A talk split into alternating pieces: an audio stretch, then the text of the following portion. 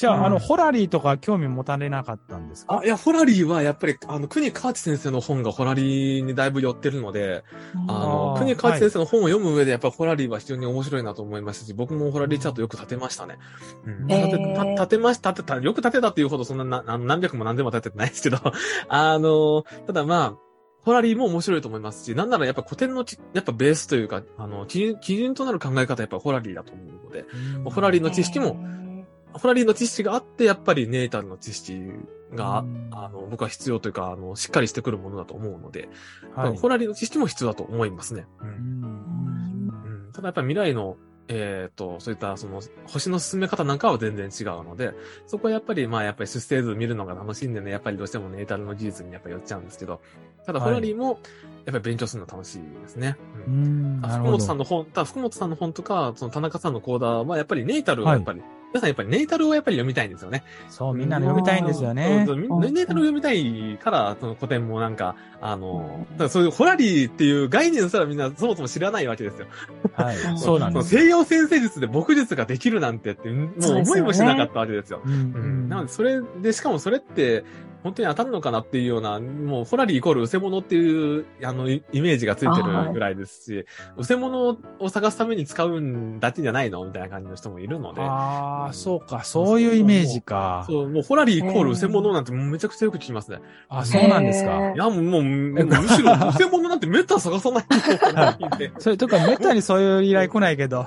もう、もう、もうそれよりもっとタロット的な使い方しますよっていうふうには僕よく言うんですけど、うん。ただまあそういうのをね、あの、そう、そういう認識なんでまだそういう世間は。なので、ああの、いや、もっとホラリーもっと知られてもいいと思いますけど、ただまあ、あの、またそれもまた古典とモダンでまた違うわけですよ。いくらか、その見る目的が。確かに違いますね。その辺の違いは私あんまりよく分かってないんですけどこ、れが、これが違うんですよ。ど、どのように違うのでしょうか？モダンホラリーってやつですよね。そうです。はいモダンホラリーに関しては、結構なんだろうな。あの、モダンホラリーはもうすごくざっくり僕が解釈してるのは、やっぱり気持ちがちょっと入ってくるかな。気持ちの知識がちょっと入ってくると思うんですけど、ただうん古典は、そのチャート全体で見たときに結局、その質問の内容はイエスなのかノーなのかっていうジャッジをするためだけになんか使うところがある気がする。で、詳細な情報は読めなくもないけど、正直もう聞かれたこと以外は答えるなっていう姿勢なんですね。古典ホラリーって。もうねええいらいらんこと話すとはだ外すので。ーそういうことなんです。やっぱ当てていくために、こうだ、みたいな。そうなんですよ。そ、そへえこを、そこをまず当てて、確実にその未来を当てるために、あの、いらん情報をそり落としてい、て結果的にイエスかノーかっていうのを絞り出すのが古典ホラリーだと思ってます。はいい。だけども、モダンホラリーはもっとその時のそういう、今の相手の気持ちとかっていうのをもっとこうフォーカスしてみたりとか、あの、ああ。その関係性も、実際にこういうことが起こるっていうよりかは、まあこういう、なんていうかな、あの、き、気持ち、気持ちっていうか、実際にその出来事ももちろん予測はするんですけど、このこの時だけなんかモダンホラリーもちょっと古典寄りにな考え方が入ってくるんですけど、あの、ただまあ、モダンホラリーに関してはやっぱり、あの、ちょっとこう、人の気持ちとかっていうのがちょっと介入してくるというか、ちょっと答えが曖昧になってきやすいとか、イエスかノーかであんま語らないところがあるかなと。うん。こうなこういう風になって、こういう展開があるんじゃないかなっていう、その流れをお話しすることが多いかもしれないです。そのプロセスを。そうそうですよね。まあ、ななんか僕が読んだ本だと、要するに、その、例えばその、月がね、今後どういう星とコンタクトしていくかっていうのを見ていって、そうですね。どういう気持ちになるかとかね。そううんあとなんだ？アセンダントのロードとなんか、どういうアスペクトが今後形成されていくかみたいなね。気持ちを読むみたいな、そんな感じですよね。そんな感じが結構、経路、そういった系が強いですよね。古典ホラリーは、もう言ってしまったらもうイエスかノーかで答えれる質問に答えていくっていうのが結構得意な。そう。た、た、例えばな、なんて言うんだろう。古典のホラリーって、その質問内容によって読み方が違うじゃないですか。そうです。違いますね。全然違いますね。現代は割とね、どんな質問でも似たような感じうなんですよ、んうんうんうん読み方。うんへえ、そうなんですね。うん、そうわかりますなんですわかります。うん。だから、うん、あまあ僕はあんまり興味ないかな。古典の方は興味あるけど。はいはいはいはいはい。えーそんな違そうでうんですすか？ね。ううんん、結構ね、違うんですね。えルルールも全然違うんですか？見方のル。ールも違う。まあ、ルールもないし。そうですね。 dignity、あの、やっぱり、あの、 modern horary は、あの、 trans-Saturnian も使うので、あ、そっかなのあで、その dignity のルールがそのままで使えないんですよ。あうんそうか。トランサタニアンが入って、あの horary でも読み方あの、を。 horary の読み方をされていますね。まあ、最近の古典 horary をされてる方でも、 trans-Saturnian を使うことはありますけど、ちょっと構成的な扱いを使う、あの、構成的な扱いで、えー扱われる方が非常に多いですね。その、うんなんか、まあ他のそういう、あの、カルディアンオーダーの7つの惑星と同等には扱わないです。うんへえ、そうなんです、ね。それを使って、も、そんな冥王星までも使わないですね。もう天皇星だけとかね。へそうえ。いうパターンが多よよく見ます。うん。そうなんですね。でもやっぱり、でもやっぱりトランスサタニアンはあんま使わないですね。うんう。ん。あそうですね。へーモナンホラーに関してはもう代表的な小惑星のそういった、あの、セケレスであるとか、ああ、はいの、はいはい。なんか、ああのあたりの4つの小惑星なんかもね、あの、使ってる人もいるかもしれませんけど、そういった、あうんとマイナーアスペクトを採用したりとかね、する場合ももしかしたらあるかもしれません。うん。うんけれども、やっぱり古典はもう、あの、もうそういう、あの、えっ、と、トレミック、あの、あのアスペクト、トレミのアスペクトですね。代表的なメジャーアスペクトと、まあ、アバージョンとですね。そういったものでも、アバージョンにも価値がある。アスペクトしないことに意味があるということをね、あの、やっぱり、はいだ、だい、そこに重きを置いているので、うん、その辺もやっぱり結構違うかなと思いますね。うんへえ、いやもう大混乱しますよね。本当に初心者の方がこのホラリーってことそうでしょうえ。全然ちゃうやんん。みたいな。でもやっぱ自分の好みというか、その、どれが、なんでもどっちも勉強してみないとわかんないですよね。そうです。どっちも勉強してみないとわかんないです。あとはもう何を、何を占いたいかですよね。あ、うんそっか。結局もうそこかなと。うん。そうです。見えない部分を占いたいのか、うん結果的に目、あの目に見える形で、あの、発言するものを占いたいのかうんうんうんうんという。うん。で、僕はもう実際にお起こることが知りたいですね。それを、それを目的に僕はもう古典先生です。もうネータルもホラリーも。あの、まあ、よよくはそういう、あの、イレクションにしても、そういうマンデンにしてもそうですけど、その辺も勉強したいなと思ってますけど。いやー、やっぱネータル大変ですね。もうホホラリー以上にやっぱ大変ですね。うんあ、そうなんですか？うんやっぱり、どのまあ、辺が？やっぱりあの、なんだろうな、チャ、その一枚のチャートだけではやっぱ終わらなかったりするんですよね。あの、例えば、太陽回帰図も、あの、合わせて、はいあの、まあ、それはもう他のモダンでもそうなんですけど、ただまあ、太陽回帰も重ねてみたりとか、もうホラリーはもう絶対1枚で終わるんですよ。ホラリーはもう必ずチャート1枚なんですけども、はい。あの、ネータルに関してはもう他の、あの、太陽回帰であるとか、それこそもうプロフェクション、あの、であるとか、他のそういう、もう、十、えっ、と、あれですね。12星座のこの、いつも我々が使ってる、あの、行動基準にした、あの、はい。図じゃなくって、もっとこう立体的な、それこそプライマリーディレクションであるとかっていうのは、ああ、あの赤道基準にしたやつ、せ赤道を中心にそういう考えるやり方なんで、はい。またそれもまた全然ね、あの、チャートを飛び出して、一枚のチャートから抜け出して、その、あの、ネータルを判断することが多いので、うん、なので、一枚のチャート以上にそういう他の技術なんかも使使いながら、その未来を見ていく必要性がやっぱあるんですよね。その辺が、やっぱりこう、難しいというか、研究の理解が深まってないとちょっとなかなか前に進めが進めなかったりするんですよね。なるほどそうなんですね。ううんん。そういうところもあったりとかしますので、古典を始めるならやっぱりホラリーからって思うんですけども、あー皆さんやっぱり点数計算はい。ややらなきゃいけないんでしょうって思う。そうですね。あれは、初めて見たとき、えって思います。えって思いますよね。はいうんもうあれ正直みんなやんないですよ。えっと、どうしてるんですか、みんな？もうもう古典はもう基本的にもうなん、なんて言いますかね。あの、見たらわかる感じですね。見たら、まあ、これも体でやっぱり知識が中に入ってるからこそなんですはいけど、はいはい。はいあんまりなんか厳密になんかその点数計算の、その計算で導き出された数字にやっぱり依存しないはい。ですね。考え方が。やっぱり、あうんの、ドミサイルに意味がある。エグザルテーションに意味がある。うんトリプリシティに意味があるっていう、いう感じですね。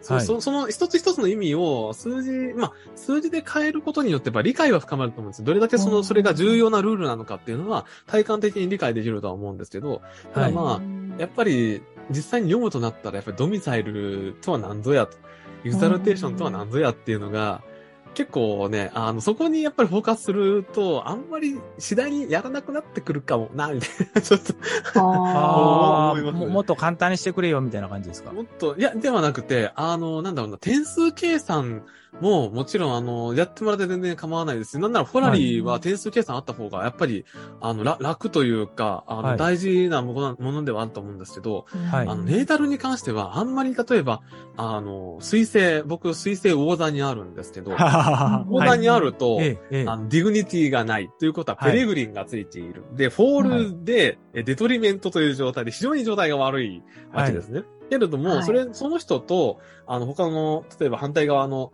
えっと、水星、え例えば、あ、乙乙女座ですね、乙女座、あの、エグザルテーションでドミサイルでっていう状態、すごく状態が良くなるじゃないですか。はいって。なると、あの、じゃあこの二人は、じゃあものすごく水星に関する影響が、その点数のさほどついてるかっていうと、うん言う、その、言うほどかなと。ああ、なるほど。ちょ、ちょ、んじゃあ、もう正直言って、あの、本当にその、数字の差で考えたら、あの、魚田の水星にフォーカスすると、もうほぼ水星としての機能を果たしてないぐらい差がついてるわけですよ。そうですね。やばいやばい。それもほぼ、やばいほぼほぼもう、差が落第点だ働いてないみたいな、そんな感じになってるわけですよ。はい。そこまで、え、そこまで僕、そういう陸、そういう頭の回転 遅い人間に見えますか？全然 そんな感じじゃないですじゃないね。そういうことですよ。うんうんうん確かにそこねそこまで点数にはあんまり、あの、いや、大事じゃないとは言わないです。あの、もちろんそれでうん理解が進むものも絶対あるんですよ。間違いなくそれはそう。なんですけども、ただ、それにとらわれない。うんはいあの、ことが大事なんじゃないかな。 detriment は detriment でやっぱり意味があるし、フォールはフォールで意味があるし。はいうんで、まあ、あの、デトリ、あの、 accidental と、あの、 essential を足し合わせないこととかも、それぞれ別のものなので、あの、はい。概念がやっぱりあの、エ essential はやっぱりその惑星の性質をやっぱり表していて、はいやっぱりあの、 accidental はやっぱりその惑あの惑星がどれだけ活発に動くかという、あの、その、その人の人生の中でどれだけその影響を与えうるかという考え方なわけなんですけども、それはやっぱり別々にやっぱ考えることとかっていうのを数字で表しちゃうとやっぱり足しちゃう。数字で変換しちゃうとやっぱ足足すという行為ができるので、それがやっぱりあの、分けて考える必要性っていうのはやっぱりあると思うんですよね。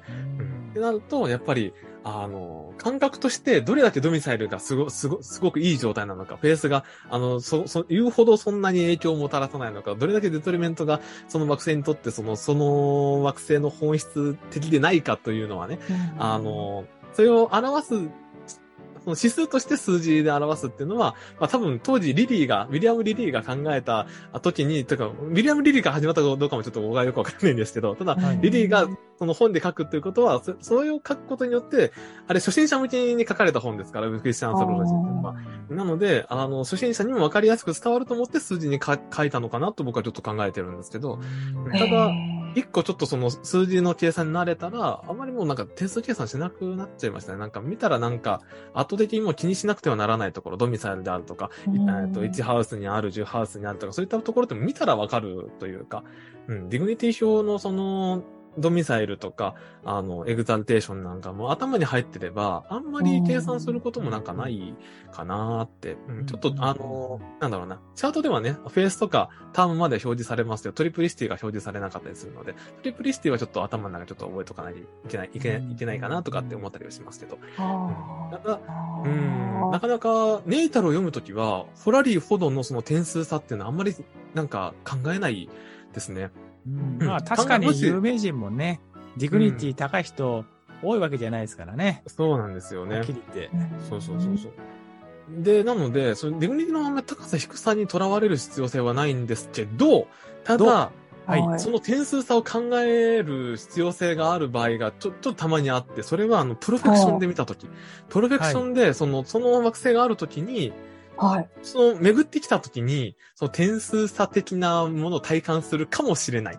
かもしれないなとはちょっとうん、ちょっとなんとなく思っていて、これはわ、わかん、正直まだもう僕のチャートばっかり見てるんで、はい正直まだまだ僕も検証足らないですけど、うん、ただ、ああの、やっぱ profection ってそれぐらいその点数差というか、もちろん、あの、 dignity のその domicile とは何ぞや、 exaltation なんぞやっていうのは頭に入っておくのはもう前提ではあるんですけど、ただまあ、なんかその点数差の影響っていうのを体感できるとしたら、やっぱプロフェクションで見た時なんじゃないかなと思います、ね。ええ面白い。た体感したんですか？エネルベルさんは自分のそのプロフェクションで、そうですね。僕が、僕はこうやってこう皆さんと触れ合うことができる、こう、ん比較的目立つ存在になったのは、はい。去年僕が太陽がプロフェクションで来た時だったんですね。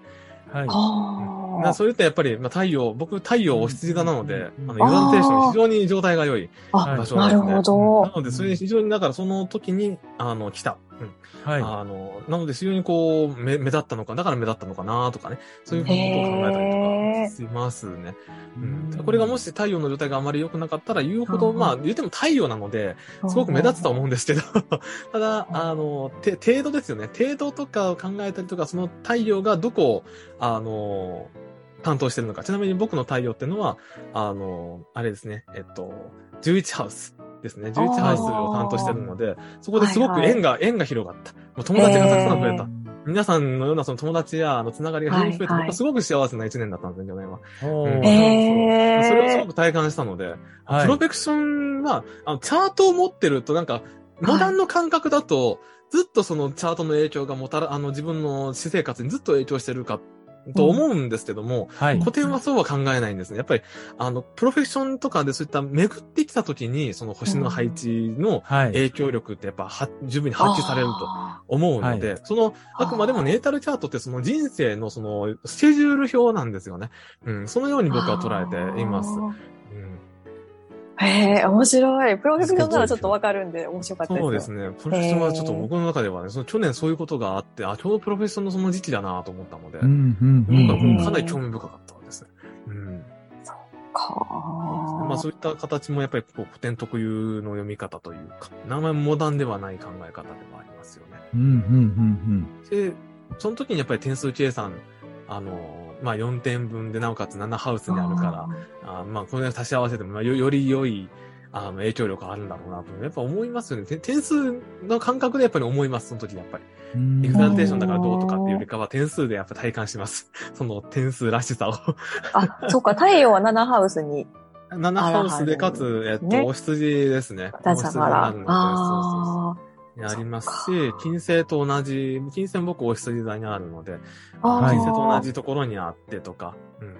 あと月と、あの、太陽がね、あ120度で繋がってたりとか、いろいろあの、見るとこいっぱいあるんですけど、あの、そういう、あの、関係が非常に良かったりとかすると、あの、いいことが起こる、起こるんだなーっていうの。ちなみにちなみにですね、この太陽には、この時、7ハウスっていうのは要するに、あの、30歳ですよね。僕は今30歳ですけど、30歳、はい30歳までですね。30歳まで、えー、なんですけども、これが、あの、12年前、12年前が一緒ですよね。12年で一周しますから、プロフェッション。はい12年前というのは18歳。ということは僕が占いと出会った時。占いと出会った年18歳です。ねあうんあそうでしたそうでしたねそうそこに、そこに繋がってくるんです。あ、そっ繋がりましたか、面白い。プロフェッションの、だからその太陽がある時って、あ、なんかそういう、なんか自分にとってこう、太陽のその光となるようなものがす、こう、注がれる年なんだって、僕はちょっと体感しましたね。うん。ああ、そういう体感大事ですね。自分でやっぱ体感して、こう、学んでいくというか、肌で感じていく、ここの、この占いの18歳で出会ったんです話って、それはあれですね。あの、この、収録の前に、あ雑談の時にお話しした内容だから皆さんわかんないかもしれないけど、はい。あのあどうでしたっけ？あ、そうだったか。あ、だだったと思う。いや、大丈夫。大丈夫じゃない占いの出会いの話をしたから。で18歳の話。はああでしたっけ？あ、しましたっけあ、ごめんなさい。ごめんなさい。カットで。大丈夫ごめんなさい。あそうそう、なんかそういうことがあって、非常にあの、あの、僕はプロフェクションの技術、すごい、あの、簡単なルールなんですけど、はいはいはい。すごく信用しているルールです。うんそ、それは、あの、なんか恥ずかしながら基礎からわかる伝統的先生術知ったんですか？あ、そうです、そうです。プロフェクション、そうです、そうです。そうですああの、そこです、もそうですし、あとあの、国川内先生の発信でも知りました。そこでまた深くあ勉強しましたし。なるほど、なるほど。ネットですね。もうネットで広く、あの、いろいろ探しましたね。探していろいろ、で、やっぱあの、今回のその、あの、田中さんの講座でもプロフェクションの話一部触れられてたんで、そこでも、あうんの、いろいろ質問して、あの、僕の中で頭整理させてもらったんで、うん。だいぶプロフェッション面白いなぁというのは。だいぶ面白いですね。面白いですね。やっぱあの、いろいろな、プロフェクションも、あの、ホールサインの採用するもと、ウマル・アルタバリーが言った、あの、あ、うん。ああの、センダントから30度ずつ区切る、そのイコールハウス的な考え方や、ええあの、そういった4分目方式の、あの、4分目方式のあの、プラスシーダスであるとか、イリオモンダンスであるとか、はい。シャンパンであるとか、そういったもののハウスシステムをそのまま使う要素、なんかもいろいろありますけど、僕は体感的にやっぱ合うなと思うのは、ホールサインですね。ホールサイあンのしプロジェクションがやっぱり合うなという体感があります。あ。へえ、あ、他のそういうハウスシステムの場合の見方もあるんですね。ありますね。あもうあのるんです、けど、うん、あれはそうですね、ハハウス基準で、あの、考えるものではありますけど、うーん、諸説あり。諸説あり。まあまあメジャーじゃないです。メジャーじゃないメジャーじゃないですね全はい然メジャーじゃないです。じゃあ、もうまあまあめ触らんとこ。めメメジャーなプロフェクションはもうホールサインですね。へはいホールサインで考え。えます。それでいいですよリンコさあそれでいいもう私はあんまりもう。もう僕はもうねああのはいん。うん、それでやってるから。あ、そうなんです俺はね。信用しろとは僕も言いませんそうはい僕も、僕もホールサインおすすめします。じゃあもう絶対ホールサインがうん分かりやすいですね。僕僕もホールサインだなと体感的には思いますね。うんへえ。あ、なんかエレミルさん自分のネイタルでその未来予測をしてるとおっしゃってましたけど、なんか近々こう、すごいことが起こりそうな時とかってあるんですかか？ちょっと最近その、あまり自分の未来というよりかは、なんか過去のすり合わせのことばっかり考え、あの考えてたんで、あまり未来のことちょっと情報見てないんですけど、たへだ、ーそうですね、どうだったかな。でも、あの、いろいろ、あの、あれです。またコアな技術になりますけど、あの、 zodiacal、あの、あれだ。はい名前をどう忘れした。 releasing？あ、どう、どう、どう、そう zodiacal releasing。zodiacal releasing。そうそう、 zodiacal releasing なんかで見ると、あはい。のそんな遠くないところでやっぱり、あの、 the loosing the bond があったりとかすると、なんかちょっと気にな、気に、あ、それは要は、まあ、あれ簡単に言えば人、まあ、人いやいやいや、の勉強したででしょ。ありましたっけ、そんな。お、お、お叱りが入っている。なんででもまあいいや。うん、まあ、まあ、要するにそのね、あの、あれ勉強しなかったっけ？ごめんそう。多サインを分、順番に進めていくとね、なんかこう、はいちょっと折り合いが合わなくなる、あの、うん箇所が出てくるんですよね。そうなった時にん、反対側に移動する、あの、のをね、そのザ・ルージング・ザ・ボンドというルールがあるんですけども、そういった時に、やっぱりはい人生のやっぱ転機がある,、あるんじゃないかという一般的には言われてますよね。へえ。ほんとね、本には書いてありますよ。あ、ああ、そうですね。本に書いてありますね。本に書いてあるし。あの、そう。伝統的先生の本非常に詳しいです。うん。本当にびっくりしました。ねそうかあとね、フリーソフトの紹介もしてある。ああ。はいあ、ちなみにですね、あのーあれですよ。あの、あれです。あのーアストロディンスト、アストロディンストで出せますね。あああ、そうか、そうか、そうそうでした、そうでしたあア。ストロディ、アストロディンストでもあれ出せますすごい、すごいあれめちゃくちゃいいいです。うん。あれもすあそうなんですねごいです。めちゃくちゃわかりやすいです。そうあれもそう、あの、ああの、そのゾディアカルリーシングもちょっと、あのーなんだろうな。ちょっと面白いなと。ちょあんまりちょっと、あの、体感的にこう、まだ、いくらかあったんですけど、ちょっとごめんなさい。あんまりちょっと思い出せないんですけど、あ、そうなんですいくらね。いくらかありましたよ。うん。心当たりのあるものがありました。今書いてあったゾディアカルリリーシング後ろの方です494ページに書いてありました。そうそうそう。それでもね、あの、ベティウス・ワレンスしか行ってないから、そう あの、あんまりそのメジャーじゃないんだけど、そうですね。うん。ただやっぱ、り、うん。あ、どうぞどうぞ。うんいえ、2009年かなんかのその、クリス・ブレナンさんの講座で知って、うんやっべえと思って、それで、えー話したんがいつだったかな ?2016 年とかそんなぐらいに、だから一回講座したんですよ。ああ、そうですうね。ん。だから本出す前に。なるほど。うん。全然広まんなかったね。まあそういった、まあ、 zodiacal releasinグに関してもそうですけど、まあ他にもそういう、あの、 zodiacal releasing ってそういう sect light、んというか、いや、 sect はすごい大事なんですよね。その、いいことがあるかは、あの、どうなのかっていうのは、結局その、その sect、自分の sect、昼か夜か、えーうんに対してのその、にそれに対応したその記事性、調整というものがあるわけですけども、それがやっぱり、あの、僕は夜生まれなので、あのいいことがあるのって金星なんですね。はいはい。ただ、あの、まあ、それは別にあの、プロフェクションでもそういったそのセクトライトの考え方、あの、セクトの考え方はもちろん使えるので、やっぱりあの、プロフェッションにおいても、ゾディアカルリリーシングにおいても、やっぱり、僕はあの、金星が先ほども言いましたけど、その、お羊座にあるので、あの、やっぱり活動級にあるタイミングで来た時やっぱりいいことはやっぱありますね。うん、起きてへます。ゾディアーカルリリーシングへうん。絶対的になんか、あの、よく使うのが、よく使うっていうか、あの、ほら、恋愛の質問でモテ期教えてくれって時に、はいはい、ツオブエはい。ロスでやれば、あの、ヤカルリリーシングですね。うん。あ、ーリンクあそうーうんそれできるんですよ。そうそうそう。それもあれですよ。あのそれ。アストロディーストで計算できますね。アストロディーンストを使わなダメです、私あ、いや、使わなく、いや、まあ、つそれでもいいけど、あの、本に書いてあるから、あの、あ、そうそうそうそう。フリーソフトがあそっか、このフリーソフトでもできるんですね。そう、そう、そのフリーソフトのメリットは何かっていうと、はい。その、結構いろいろ変え、変えられるから、その誕生、なんかアセンダントがこれに変わったら、またずれるよなとか考えたときに、結構、その。柔軟に変えられるのがいいんですそっかそっか。これでいけるんですね。はい。もしもっとってなったら、デルフィックオラクルっていうのがあって、デルフィックオラクル。あ、知ってはるんですね。デルフィックオラクル知ってますそれはね、あの、かなり細かいところまで、あの、はい。み見られます。その、さっきのプロフェクションだったら、1年おきのプロフェクションっていうのが、あはの、普通なんですけど、それがまあ、月単位とか、日、毎、1日単位まで、その、細かくできるんですよ。い。はい。すごい。それを、まあ、そ、そ、まあ、それはね、あの、メルクリスってソフトでもできるんですけど、まあうんそれと同じように、あの、その、デルフィックオラクルだと、その、はいゾディアカルリリーシングを、はい。その、年単位じゃなくてもっと細かいのでできるんです。へー。ー使いこなせる気がしないですけど。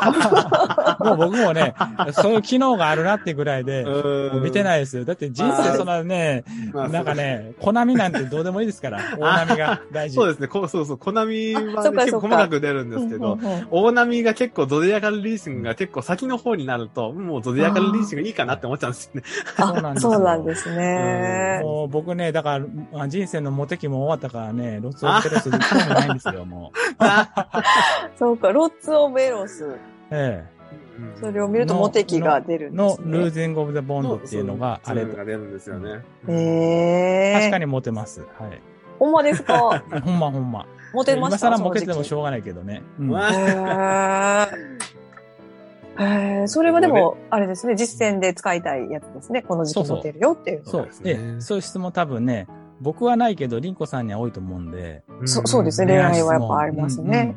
そうですねへー。で、 Lots of Eros の場所を見れば、その、はいあなたはどう、どういうところで、あの、恋人に出会うから、そういうとこ行きなはれみたいな。あ、大事ですねで。すね。ねうんうん基本的にはまあレベル2あたりが結構影響力大きいなと感じますけど、うんまあでも、やっぱタロットと合わせて使うとなったらレベルレベル3ぐらいがちょうどいいんですかね。ああ、頻なるほど度としては。レベル4は、ねレレベル4はあんまり使い、使わないですね、レベル4はね。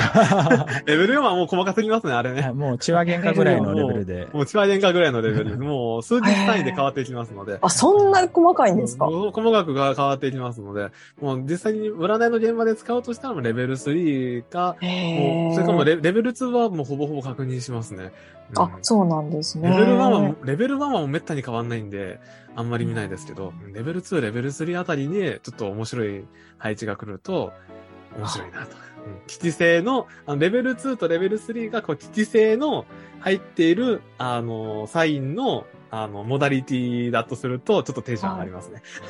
ああ、そりゃちょっとその辺、実際にやっぱり、あれですね、なんか自分が見てもらったりとか、やってはる現場を見てみないと、こう、なかなかわかりにくいですね。ううんん、わかりにくいとこではありまあ、ます、一応昔、昔じゃないけど、ノートにアップしておきたけど、おはい。でも有料でしたよね、確か僕ね。あれ、 Zodiacal Releasing の話。ちょくちょく誰かが買ってるみたい。